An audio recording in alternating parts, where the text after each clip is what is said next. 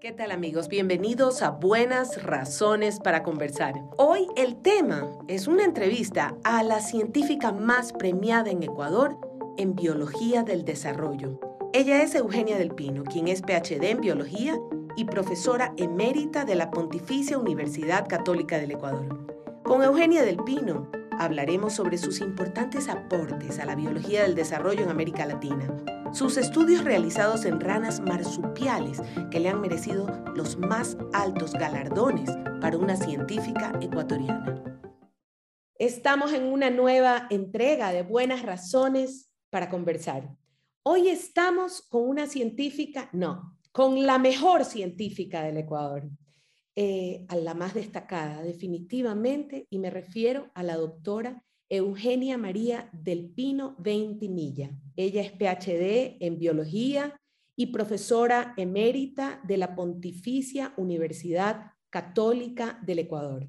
Lo que me trae a entrevistarla es la reciente noticia de ser la primera latinoamericana en ganar el Premio Mundial de Biología de la Sociedad de Biología del Desarrollo. Eugenia, gracias por aceptar mi invitación a esta entrevista, gracias por estar disponible para ello. Para mí es un honor conversar con usted hoy. Así es que, dígame. Gracias por, por haberme invitado y aprovecho para saludarle a usted y a su amable audiencia. Muchísimas gracias. La primera pregunta obviamente va hacia su premio, hacia este premio, este reconocimiento que usted recibe. Si bien este es un programa que dirigimos a toda la región, porque el convenio Andrés Bello trabaja con 12 países de Iberoamérica, pero tal vez como ecuatoriana me siento muy orgullosa de que usted no solo represente al Ecuador, sino a todo Latinoamérica. Cuénteme sobre esta distinción, la organización que lo otorga sí, la, la organización que otorga es la Sociedad para la Biología del Desarrollo, The Society for Developmental Biology. Es una sociedad norteamericana que ya tiene 81 años de existencia, o sea, es una sociedad de larga trayectoria. Y desde el año 2000, bueno, perdón, esta sociedad eh, trata de promover el, el asunto de, del avance científico en el área de la biología del desarrollo, mediante fomentar, por ejemplo, en estudiantes jóvenes que se orienten por esta carrera. Eh, desde el año 2000 otorgan el premio a una trayectoria de vida eh, dedicada y los avances pues dedicados a la biología del desarrollo. El premio lo otorgan anualmente, lo que significa que este año es la edición número 22 del premio. Para el mismo me han elegido a mí. No le puedo decir el mecanismo que, que uso. Yo vi en el internet y hay un formulario que quienes propongan el nombre de alguna persona deben llenar y cartas de recomendación y luego pues me imagino que habrá algún comité que estudia las, a los candidatos y de esa manera deciden. En el mes de enero, usted sabe que yo no soy una persona que, piensa en, que el número 13 es malo, ¿no? No. Pero de todos modos yo siempre me cuido. el día 13 de enero, por eso me acuerdo, el número 13, me llamó por teléfono el presidente de la Sociedad de Biología del Desarrollo. Qué fantástico. Para Qué que él en persona quería informarme que la sociedad ha decidido otorgarme ese premio. Me quedé pues muy sorprendida, nunca esperaba que esta persona me llame, eh, ni siquiera sabía de qué sociedad en ese momento me estaba llamando, porque uno no está pensando en esa sociedad en ese momento. Y el, el asunto es que el premio será otorgado en el mes de julio, en la reunión anual de la sociedad. En este año, la reunión anual se realizará en la ciudad de Vancouver, Canadá. Eh, entre los 22 galardonados hay seis mujeres. Yo soy la sexta. O sea, el número de mujeres es bajo. Eh, soy la primera persona con una nacionalidad de América Latina que ha sido eh, elegida para este premio. Hay dos premios Nobel que han sido elegidos. O sea, hay en, usted sabe, los premios Nobel de Medicina, Fisiología y Medicina se otorgan pues por diferentes estudios. Así es. Pero en el área del, de la biología del desarrollo han habido cuatro premios Nobel. Eh, uno ya falleció, eh, le dieron en 1924, el eh, Sir John Gurdon, le dieron algún otro premio de la Sociedad de Biología del Desarrollo. Por este motivo, los dos restantes recibieron este premio a una trayectoria de investigación. Y lo han concedido también a um, científicos de Estados Unidos y de Europa. Entonces, en buenas palabras, lo que esto significa es que la Sociedad de Biología del Desarrollo me ha dado un honor muy grande y que me reconoce que estoy entre aquellos que están a la cabeza de las investigaciones en biología del desarrollo. Le digo esto, eh, pero en el fondo de mi corazón me tiembla la voz. Por supuesto que sí es muy impresionante. Para mí es impresionante todo lo que acabo eh, de escuchar y me siento de verdad muy orgullosa porque todos tenemos sueños extraordinarios y, y, muchos nos alegramos mucho cuando vemos a otros ser reconocidos y sobre todo cuando uno sabe que para hacer ciencia exige mucho compromiso, mucha entrega, mucha perseverancia. Cuénteme un poco qué ha exigido en su vida ese recorrido como científica? Si le cuento, lo que ha exigido es un deseo de divertirme, de ser una persona feliz.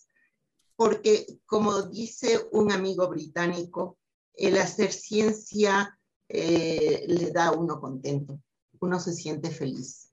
Entonces, pues, eh, el asunto de descubrir es un aspecto que que le llena intelectualmente. Y yo comparo con lo siguiente. Imaginemos que no soy una científica, que soy un, un artista de la pintura. Entonces tengo un, un lienzo y en ese lienzo quiero plasmar una imagen, ¿verdad? O sea, puede ser que quiero copiar un paisaje o quiero hacer algún diseño abstracto, ¿no? Imaginemos. Entonces, ¿qué es lo que hago? pienso, porque yo no creo que ningún pintor coge la brocha y simplemente pinta. En su mente, en su mente está ya alguna idea. Entonces yo cojo y hago un, un bosquejo. Tal vez hago un bosquejo en un papelito y luego lo hago más amplio. En fin. Entonces, y al final, ¿qué ocurre? Al final, ese artista ha terminado con un cuadro maravilloso el cual es reconocido pues por toda la sociedad y por las generaciones siguientes. ¿Qué es lo que hizo? Vio la naturaleza o lo que haya sido y lo plasmó en un lienzo. Ese es un aspecto del descubrimiento de la mente humana y en ese sentido no es diferente la ciencia de otras actividades intelectuales del ser humano. O igual, si usted es un escritor y quiere escribir un poema. Entonces, usted se fue a la cocina y está lavando los platos y de pronto aquella palabra clave que le debe calzar en este puesto para que rime con lo siguiente, le viene a la mente. Es la misma cosa. Estoy trabajando con las ranas, estoy haciendo otra cosa. Ah, pero podría hacer tal cosa. Qué fantástico. Entonces, Qué fantástico. Entonces es, un, es una cosa maravillosa. Si no fuera maravillosa, si fuera un aspecto de, ay, el sufrimiento de estar haciendo la, la, pintura o estar haciendo las investigaciones o escribiendo los poemas, le aseguro que no habría nadie que se dedique a la actividad intelectual. Hoy estamos con Eugenia del Pino, PhD en Biología y profesora emérita de la Pontificia Universidad Católica del Ecuador, en Buenas Razones para conversar sobre la biología del desarrollo y los estudios que la doctora del Pino ha realizado en Ecuador. Me ha fascinado el ejemplo que usted ha dado. Primero porque le voy a contar una anécdota. Hace un par de años vi una entrevista de David Isaacson, que es un norteamericano que escribe biografías de las mentes geniales. ¿sí? Y ha escrito varias biografías y en esta entrevista que le hacían a él, él decía que había descubierto que las verdaderas mentes geniales, y refiriéndose inclusive a los científicos, eran sensibles al arte, eran sensibles a la vida sencilla y a los fenómenos hermosos que lo rodeaban. Y me ha encantado escuchar en usted esa sensibilidad de la que habla David Isaacson, que él ha descubierto luego de escribir biografías de seres humanos geniales de la historia de la humanidad. Usted se ha dedicado a la investigación científica y es muy conocida en Ecuador y en Latinoamérica por su trabajo con las ranas. ¿Me puede contar un poco sobre ese recorrido y esa especialidad que usted eligió? Gracias. Yo era estudiante en los Estados Unidos.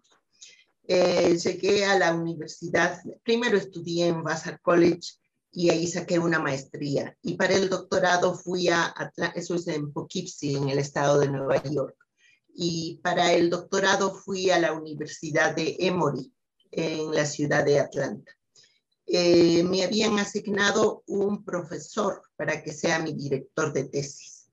Eh, debo informarle a usted que yo crecí en la ciudad de Quito yo no estoy, claro, me encanta el paisaje, me encantan las montañas, pero yo le veo la montaña y la nieve desde aquí abajo. Yo no quiero subirme arriba, no, no tengo esa capacidad y no, no tengo mucha habilidad en el campo.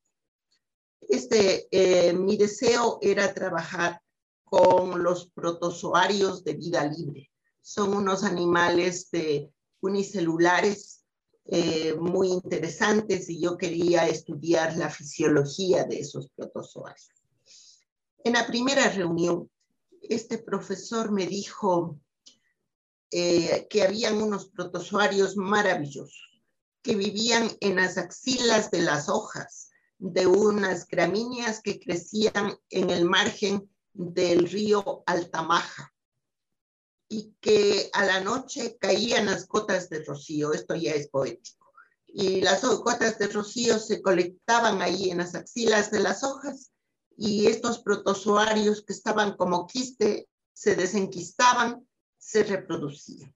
Venía la luz del día y el agua se evaporaba y los protozoarios se enquistaban.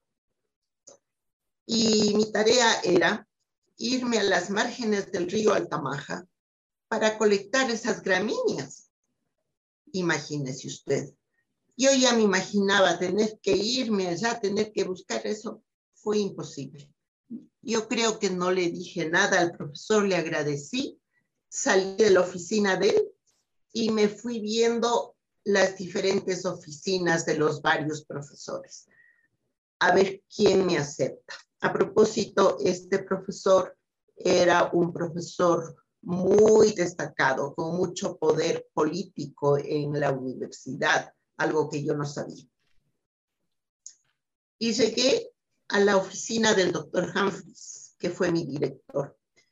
Y yo vi que lo que trabajaba era con los uh, huevos de la rana y también con algún aspecto del desarrollo embrionario de la rana esto me interesa a mí.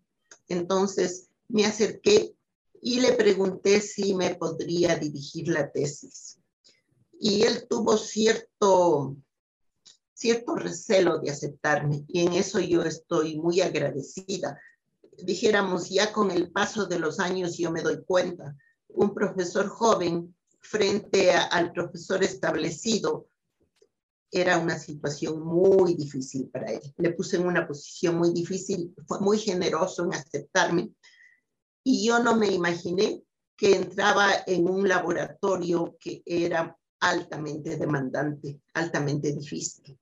Entonces, mi, mis años de estudiante no fueron años fáciles. Claro que salí adelante, pero no fue una cosa de decir, ah, esto es pamplinas y yo salgo adelante. Eh, los estudios se realizaban con una rana que se utiliza a nivel mundial. El nombre de esta rana es Xenopus.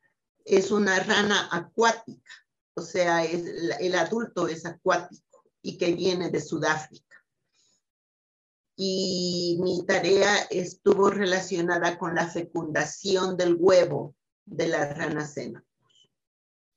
Tuve mucho éxito en los estudios del doctorado, fui muy apreciada en la universidad. A la final triunfé en ese sentido.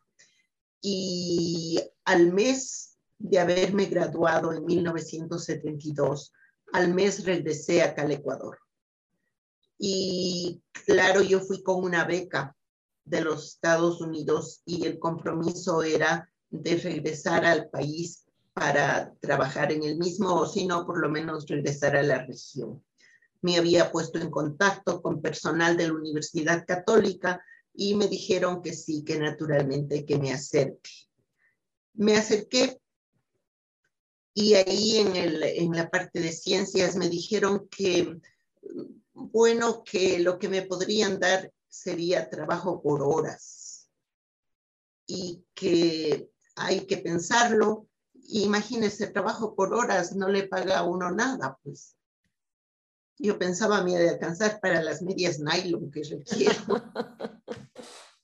Y estando allí, fui a visitar a la directora de, de biología, que era la doctora Olga McBride. Ella era una guayaquileña y ella tenía contacto con la doctora Flor de María Valverde, directora de, biología en la Facultad de Ciencias Naturales de la Estatal de Guayaquil. O sea, yo estoy de visita en el laboratorio, pues la primera vez que voy ahí y la Olguita me dice, Eugenia, requieren un, requieren un profesor que dé un seminario avanzado a los estudiantes para que puedan graduarse. ¿Quieres irte a Guayaquil? Yo no tenía compromiso con la católica. Claro, le dije. Entonces, así fue como terminé en Guayaquil. Y mi tío Vicente del Pino, el doctor Vicente del Pino, eh, vivía en Guayaquil. La familia de él eh, es guayaquileña. Entonces estuve hospedada en la casa de ellos y todas las noches, porque era a la tarde, a las seis, seis a nueve ha de haber sido, daba las clases. Se tomaron, o sea, regresa uno de los Estados Unidos y se encuentra con todo lo que es nuestra situación de país tercermundista. Así es. Los estudiantes de geología, creo, se habían tomado las instalaciones de la facultad y la doctora Valverde dijo, no, no, no, tenemos una profesora visitante eh, y las clases en la casona. Oh, en la casona universitaria. En el centro. De en el centro. Sí. Y ese tiempo era cuando habían los, um, unas guerras entre estudiantes. Habían manifestaciones, sí, había una rivalidad. y, y de donde yo estaba en la clase se oían unos ruidos y los estudiantes me dijeron que eran las balas. y saliendo de la clase se veían las gotas de sangre en el piso.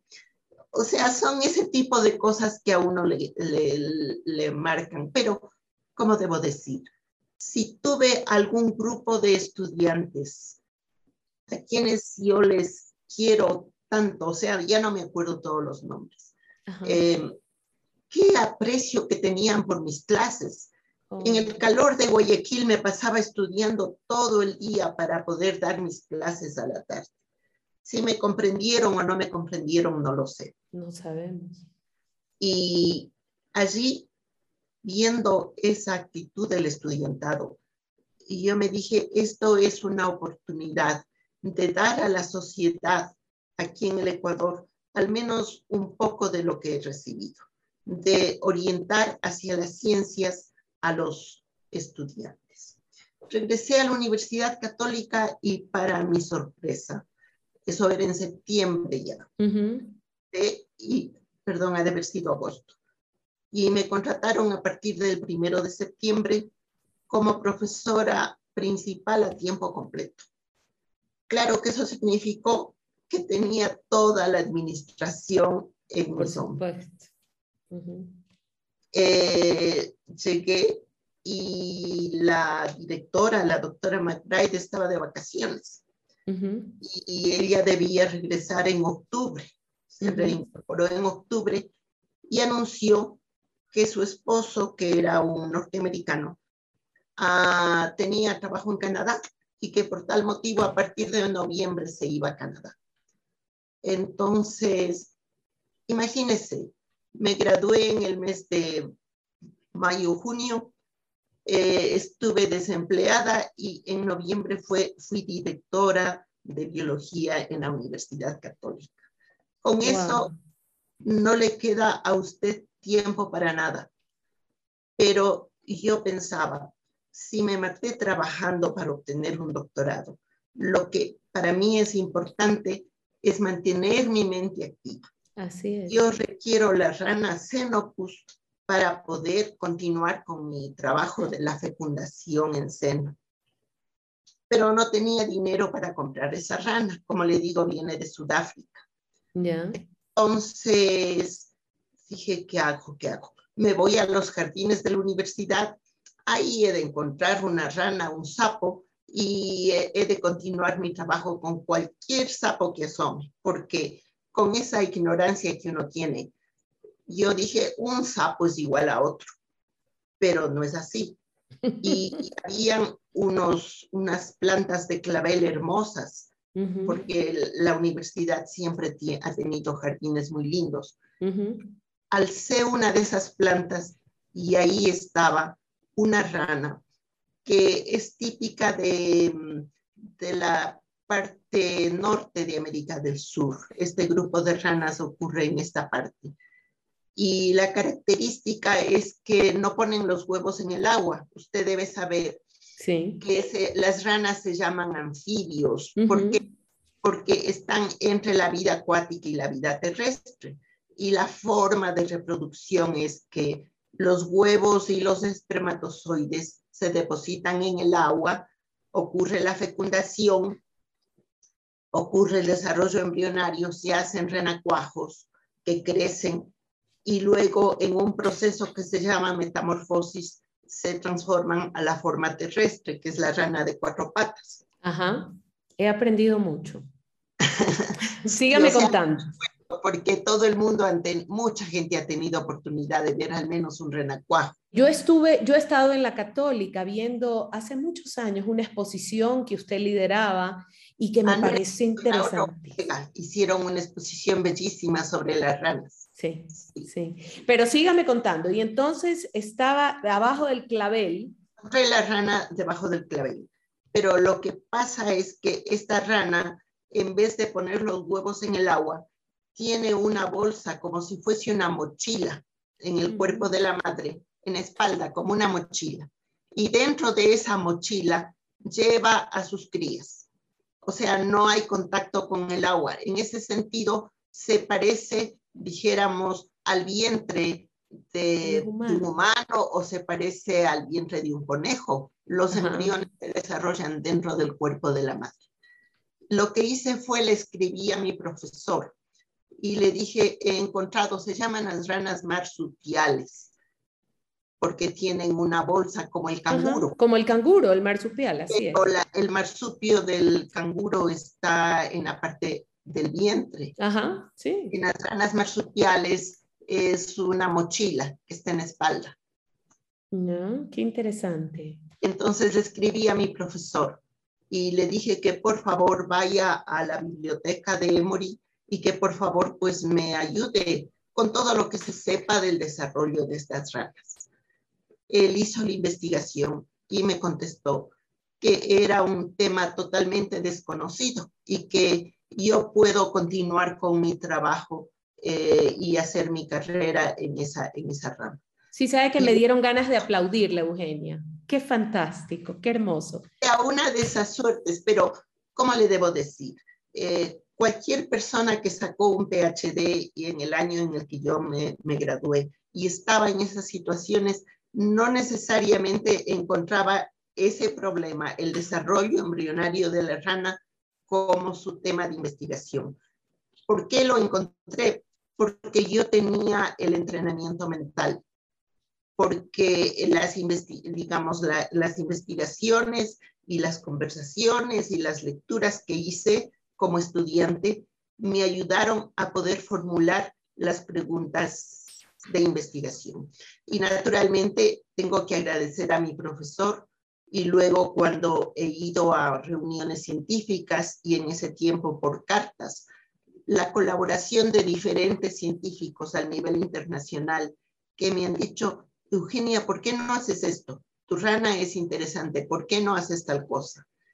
Y no sé si ya le respondí la pregunta. Pero es que me ha respondido con una historia maravillosa. Que así es, ¿no? Y que de verdad agradezco. Usted obviamente ha sido maestra toda su vida, porque lo que yo estoy aquí siendo su alumna y me parece fantástico. Me encanta que usted ha hablado del método científico y ha hablado de la importancia de las preguntas y del entrenamiento para hacerse las preguntas necesarias y correctas y de la colaboración, porque la colaboración muy a menudo, a veces se piensa que el trabajo del científico es en solitario, aislado, y no es en diálogo, con, eh, primero con otras personas que hacen ciencia, y, y a veces se piensa que los descubrimientos científicos son el fin, es decir, y aquí terminó, y no son el fin. La ciencia solo sabe a ciencia cierta hasta hoy esto. Y mañana no sabemos, porque nos tenemos que seguir haciendo preguntas. Exacto, lo que usted, supongamos, descubrió hoy día, no es que ya aquí se terminó, sino que eso le abre otras preguntas para que continúe mañana, exactamente. Y el otro punto que lo importante es el entrenamiento crítico, de la mente crítica. Y pues en eso es en lo que yo he trabajado con mis estudiantes en la universidad. Qué fantástico, Eugenia. ¿Por qué es importante la ciencia? Es decir, ¿sabe por qué le hago esta pregunta? Porque usted misma me decía que cuando regresó al Ecuador se encontró con este país del tercer mundo, con unas características y, y de alguna manera, y sobre todo, perdón, no de alguna manera, a veces nos pasa, inclusive, no en una universidad, en cualquier universidad, que ponemos tanto énfasis a, la, carrera de administración empresarial para formar empresarios, para formar... Y sin embargo, vamos aprendiendo lo importantes que son todas las disciplinas y lo importante que es la ciencia como base o fundamento de otras disciplinas. Cuénteme un poco por qué es importante la ciencia. Porque es parte de la actividad intelectual del ser humano, porque por la ciencia se pueden dar los, los avances eh, técnicos que han eh, fomentado nuestro, nuestra vida mejor. Pongamos un ejemplo. Eh, un día en, los, en los humanos antiguos hubo alguien que encontró que frotando dos piedritas podía hacer fuego y con el fuego se logró muchas cosas. Se logró cocinar la comida, como comían antes de que haya habido la posibilidad de cocinar, por ejemplo, ¿no? Entonces, tal vez dependían de cuando cae un rayo y se hacía eh, una llama en alguna parte y tratar de cultivar ese fuego. Em, eh, esa actividad humana que permitió dominar y poder utilizar el fuego, permitió el avance. Entonces, la ciencia permite el avance. O si usted piensa en el ejemplo que siempre se pone del descubrimiento de la penicilina. ¿Qué le pasó a Fleming? Tenía sus cajas de Petri, estaba estudiando, quedó destapada y ahí cayeron unos hongos que se desarrollaron, pero lo que yo le digo, la mente tiene que estar preparada. ¿Y qué es lo que notó? Que donde estaban esos hongos había un halo en donde las bacterias no crecían y así se descubre la penicilina. que ha sido pues muy importante en, em, en evitar que hayan eh, infecciones. Claro, por supuesto. Y esos son aspectos que no estaban pensados de antemano, simplemente ocurrió. Entonces, muchas personas van a tener que optar por, esos, por esas eh, ramas, porque por otro lado, todos requerimos vivir y desgraciadamente no hay eh, los fondos para decirle a todo el mundo, haga lo que quiera y a ver si es que algo sale. Así es, por supuesto. Voy a volver a poner énfasis en algo que usted dijo y que me ha parecido hermoso, y es el entrenamiento de la mente justamente para poder hacerse preguntas, para poder eh, justamente ejercer el método científico, es un entrenamiento de la mente. Y se necesita educadores que hagan eso, se necesita educadores entregados a ello y sin duda usted es una educadora, es decir, además de una gran científica que he leído, que está entre los 20 científicos más reconocidos a nivel mundial. He leído tantos premios y reconocimientos, que es miembro de la Academia Nacional de Ciencias de Estados Unidos y que ha recibido premios muchas veces justamente en reconocimiento a su práctica científica, pero también es una maestra de científicos y es una formadora de científicos y que probablemente el reconocimiento más importante es el que ahora sea profesora emérita en la Pontificia Universidad Católica del Ecuador. Cuénteme un poco sobre su rol como maestra, sobre las satisfacciones que ha recibido justamente, y no sé si le moleste que use la palabra maestra, que a veces la gente piensa que la palabra maestro es solo de la escuela, yo pienso que maestro es un maestro de vida y porque en realidad los, que no, los maestros no solo nos enseñan el contenido, nos enseñan cómo vivir la ciencia o cómo vivir la disciplina. Cuénteme un poco sobre su rol y sobre sus satisfacciones en ello.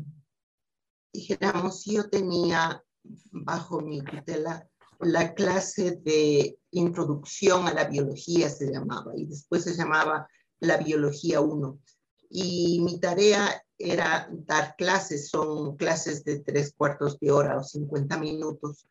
Y mi deseo era demostrar a los estudiantes que la biología es fascinante. Claro que todos ellos habían entrado a la, a la carrera de ciencias biológicas, en cierto modo estaban ya motivados. Y a muchos estudiantes les gustaba esa, esas clases también he dado las clases de la biología del desarrollo.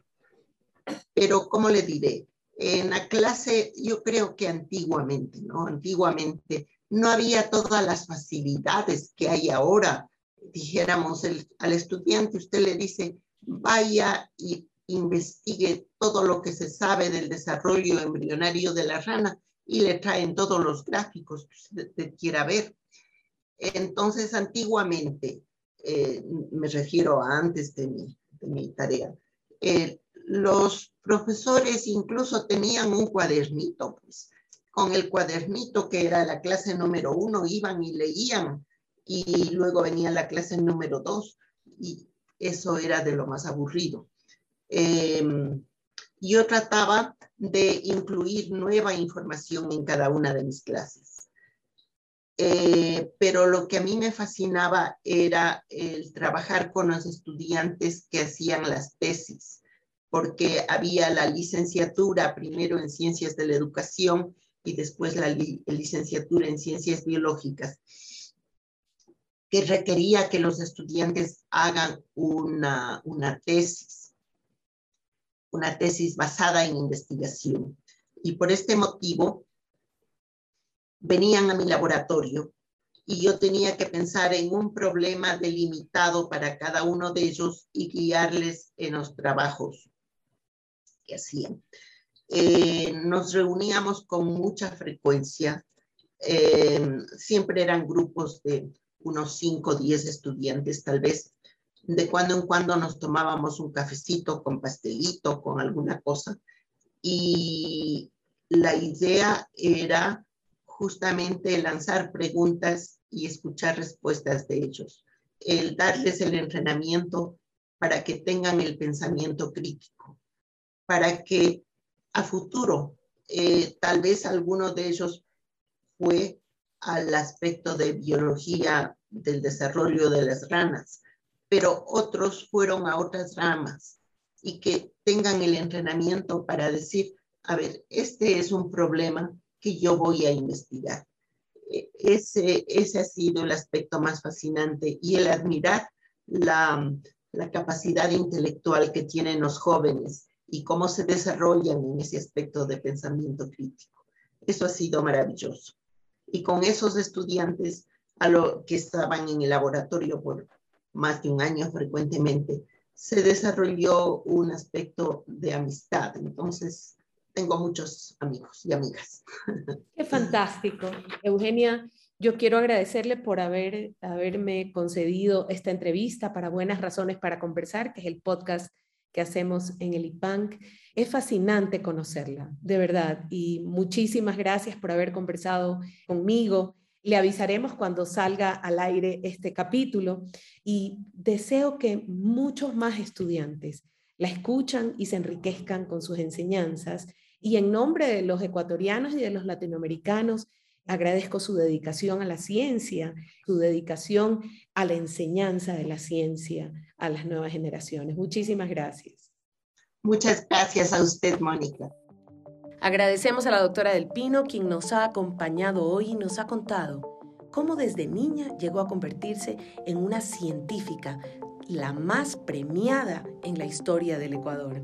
Esto ha sido todo por hoy en Buenas Razones para Conversar. Soy Mónica Maruri y los espero en una próxima oportunidad. No dejen de visitar nuestra página web www.ipank.org